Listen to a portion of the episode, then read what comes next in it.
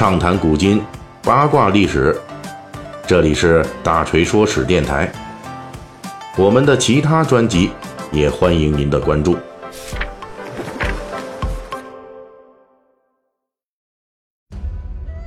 最近啊，有一个广告片啊，十六分钟的时长，是这个银联产品的广告片。这片名呢叫做《大唐漠北的最后一次转账》。这个呢广告片最近是在网络爆红啊。虽然说是作为广告片，但是它在豆瓣的评分啊，这高达八点三分。这部广告片呢，讲述了一个传说中的故事，这就是在唐朝安史之乱之后，一支驻守唐朝西域地区的孤军，与中原联系断绝，绝境之下，他们是坚守数十年啊，满城尽是白发兵，哎，最后呢是仍在坚持啊，就是这么一段。让人感觉非常悲怆的传奇。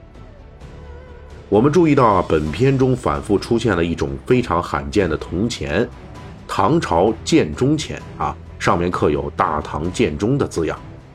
在本片中呢，此钱堪称文眼，具体故事情节涉及剧透啊哈，因为这个前两天啊，这个大锤就讲这个长安十二时辰，然后剧透了一下，其实也不是剧透，就是我看的比较快嘛，追剧追的正常。那可能好多粉丝还没来得及呢，结果说：“哎呀，大锤，你这样可太不够意思了啊！这么咱不能剧透啊！”哈，所以我这次呢，咱也不剧透了。呃，可是呢，这个里边呢，我们确实呢，这个广告片我们有一想讲的重点，哎，这又是一个持续千年的历史悬案啊，就是关于这枚铜钱的。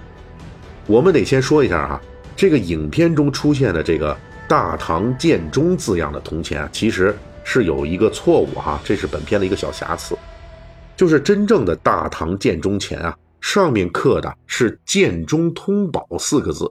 啊，不是这个“大唐建中”这四个字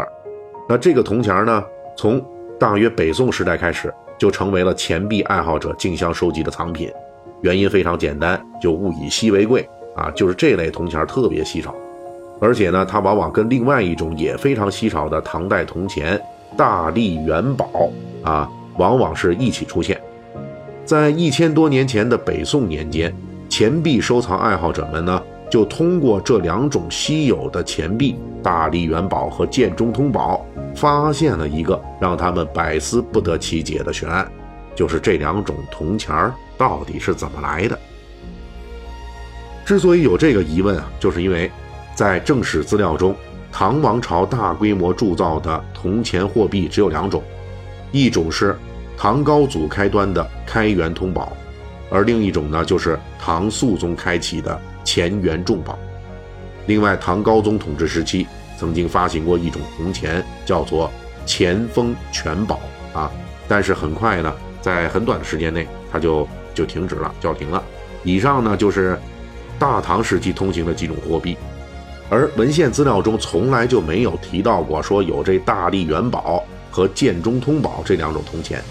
那这两种钱到底是谁铸造的呢？由于没有文献资料，所以呢，宋人啊也只能是笼统的根据这两种铜钱上面刻的大力的年号，就判断这是唐代宗统治时期，啊，那另外那个建中呢，就是唐德宗统治时期，就这么两个时期铸造的。啊，所以呢，就是，呃，那具体说是这个为什么哈要造这两种铜钱儿，那没人知道，所以这个悬案呢，从此就一传传了一千年，到现在为止也没答案。历代的收藏者只知道，这个在唐朝留存的货币中，大力元宝非常稀少，那建中通宝呢，比这个大力元宝它还要稀少，十枚大力元宝啊，也未必能够对应得上一枚。剑中通宝的价值。好，那我说到这儿了，估计有好多粉丝，咱是不是就得出门开始去找钱去了哈？满处找这剑中通宝。那这种情况呢，哎，就是一直持续到说二十世纪九十年代哈，这个时候就我们当代的考古工作者在新疆地区突然发现了一批数量多达数千枚的大力元宝和剑中通宝。哎，您瞧瞧，终于发现数量多的了。这是这两种稀有古钱哈，就有史以来最大的一次发现，这么多量啊！那考古人员就注意到，说这批古钱发现的地方啊，在唐代呢归属于龟兹镇管辖，而龟兹跟另外三镇统称为安西四镇，他们上面的管辖单位就是赫赫有名的唐朝安西都护府。在唐朝爆发安史之乱之后啊，盛极一时的开元盛世就终结了。由于叛军来势汹汹，当时唐朝被迫将驻防西域的精锐军队。安西军和北庭军紧急调回内地平乱，前后是调走了大约一半以上的精锐吧。这就是我们那个，呃，《长安十二时辰》里面那个安西铁军。安西铁军啊，啊，其中就是它是一支这个西域的唐朝的精锐部队。但是呢，这个精锐呢一半以上被调走了，这样的话就造成了西域的防御空虚了，而长期。与大唐争夺西域的呢是吐蕃军，所以他们就趁机对大唐的西域一线展开了全面攻击。到了公元七百六十年左右，连接大唐中原地区与西域的重要节点陇右和河西的诸军镇啊，就纷纷被吐蕃攻占。西域唐军仍旧坚守安西、北庭等地，但是他们呢，已经与中原腹地彻底的断绝了联系。啊，成为一座孤岛了。所以在这漫长的孤军坚守岁月中，哎，这个这支唐军呢，与中原还是有联系的，大约有过这么四五次。那其中有两次是被历史详细记录下来。第一次就是在唐代宗的大历年间，唐朝中书曾经派遣使节历尽波折，抵达已经陷入吐蕃重围的安西和北庭。这时候。这支孤军已经在内外断绝的情况下是坚守了十年啊。不过这批使者除了能够给当地驻军将领传递消息，就说这唐朝啊已经改年号为大历了啊这么个消息之外呢，他没有什么带给这个孤军什么实际的援助。第二次呢，就是在唐德宗的建中年间，来自北庭安西的使者从回鹘绕道，历时八个月。才从西域赶回长安。当时唐朝中枢已经与西域隔绝消息十一年了，所有人，包括皇上在内，都以为啊，坚守西域的北庭安西唐军啊，早就在多年前就全军覆灭了。而如今这支铁血孤军竟然派出使者，啊，排除万难是赶来长安，就报告唐朝，我们还没死，我们还在坚守。到这时候，这支孤军。已经是坚守了二十一年。唐德宗听到这个消息就非常高兴，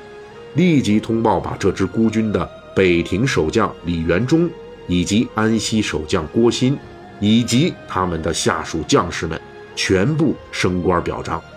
但是援军那是不可能派出的。因此，自安史之乱之后，唐朝陷于藩镇内忧以及回鹘和吐蕃的外患之中啊。一直到灭亡为止，唐军都再难将实力突入西域。也就是说，虽然此时的西域唐军依然是坚守孤城，屡次击破吐蕃军的进攻，但是他们注定永远也不会等来援军了。后世学者就注意到了，安西北庭的唐军啊，与中原唐王朝的这两次联络时间点，正是大历元宝和建中通宝的出现时间。而且这两种稀有钱币的集中出现地区，正是这支西域孤军的驻军地区。通过考古发现，已经证明，在西域唐军坚守孤城的这数十年里，由于双方消息断绝，因此经常出现唐朝这边已经改换新年号，而西域孤军仍旧沿用旧年号数年之久的情况。而这种古钱呢，恰恰出现在西域孤军。与唐朝中枢建立联络的关键时刻，所以很可能这两种产量稀少的钱币，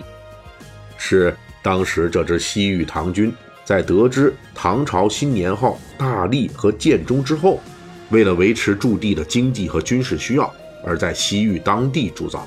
如果这个推论成立，那么大历元宝就比建中通宝数量要多，而且重量要大的情况。也就能够获得一个符合逻辑的解释。在大历年间，西域唐军坚守啊，那是第一个十年啊，当地局势还比较稳定。而到了建中年间呢，这唐军已经坚守二十年了，吐蕃军的攻势更加猛烈，北庭很快就失守了，只剩下安西四镇继续奋战。所以在危急的局势之下，当地的这个铸钱，无论是数量还是质量，都必然缩水了。当然，这些都只是推论啊，缺乏确凿的证据证明。关于大历钱和建中钱的来历，其实还是有很多其他推测的。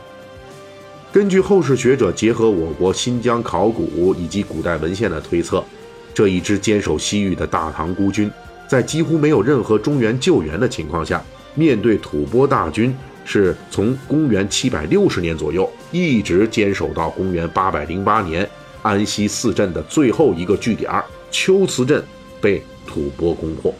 也就是他们坚守了将近半个世纪之久。在接近半个世纪的以寡敌众、深陷重围中，戍边的这一支大唐边军将士，他们到底经历了什么呢？他们又做了什么？到目前为止，我们还是无法知晓。但是我们知道，他们一直在坚持，直到全军覆灭。这是我们历史的一部分。